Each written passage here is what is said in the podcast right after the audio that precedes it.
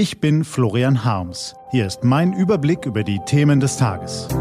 T-Online Tagesanbruch, was heute wichtig ist, Mittwoch, 30. Januar 2019. Die Briten lehren uns etwas Wertvolles, die Vorteile eines Tempolimits und Entscheidungen im Bundeskabinett. Gelesen von Barbara Butcher.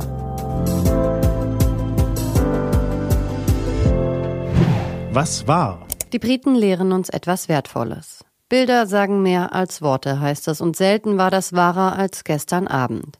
Wenn man in die Gesichter der Protagonisten des Brexit-Prozesses schaut, sieht man gläserne Blicke, tiefe Augenringe, Sorgenfalten, bleiche Haut. Weil sich Theresa May, Oppositionsführer Jeremy Corbyn und all die anderen Stunde um Stunde den Parlamentsdebatten stellen. Weil sie ihre politischen Positionen verteidigen, weil sie um das Wohl und Wehe ihres Landes ringen.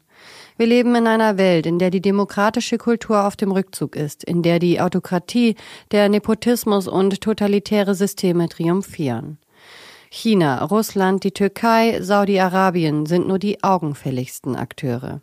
Dort bestimmt ein starker Mann, was gemacht wird, und wem das nicht gefällt, der hat bald Stäbe vor dem Fenster oder Erde überm Kopf. Welch einen Kontrast stellen die Gesichter von Frau May und Herr Corbyn und den anderen Amtsträgern in London also dar. Ja, die Briten mögen Nervensägen sein. Ja, mit ihrem Brexit mögen sie sich selbst und der EU einen kolossalen Schlamassel eingebrockt haben. Aber sie streiten demokratisch. Sie ringen öffentlich um die beste aller schlechten Lösungen.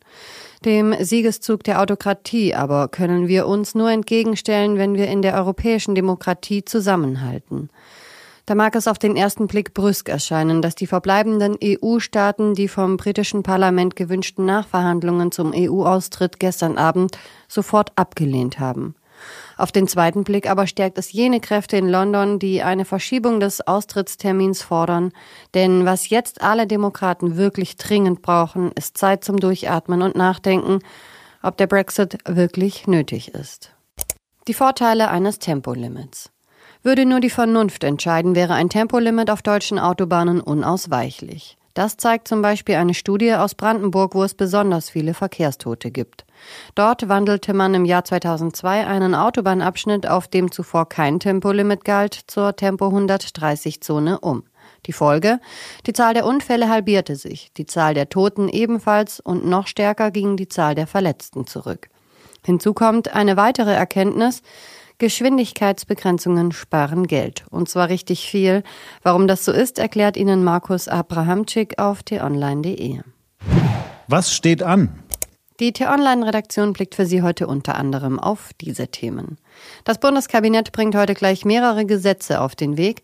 Die BAföG-Reform, also mehr Geld für Schüler und Studenten, Mehr Sicherheit in der Arzneimittelversorgung, eine gründlichere Registrierung von Asylbewerbern. Außerdem stellt Wirtschaftsminister Peter Altmaier den Jahreswirtschaftsbericht vor.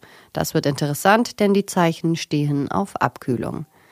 Diese und andere Nachrichten, Analysen, Interviews und Kolumnen gibt's den ganzen Tag auf t-online.de.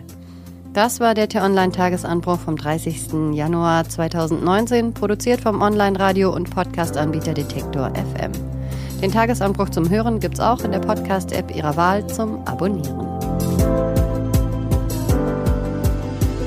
Das war der T-Online-Tagesanbruch für heute.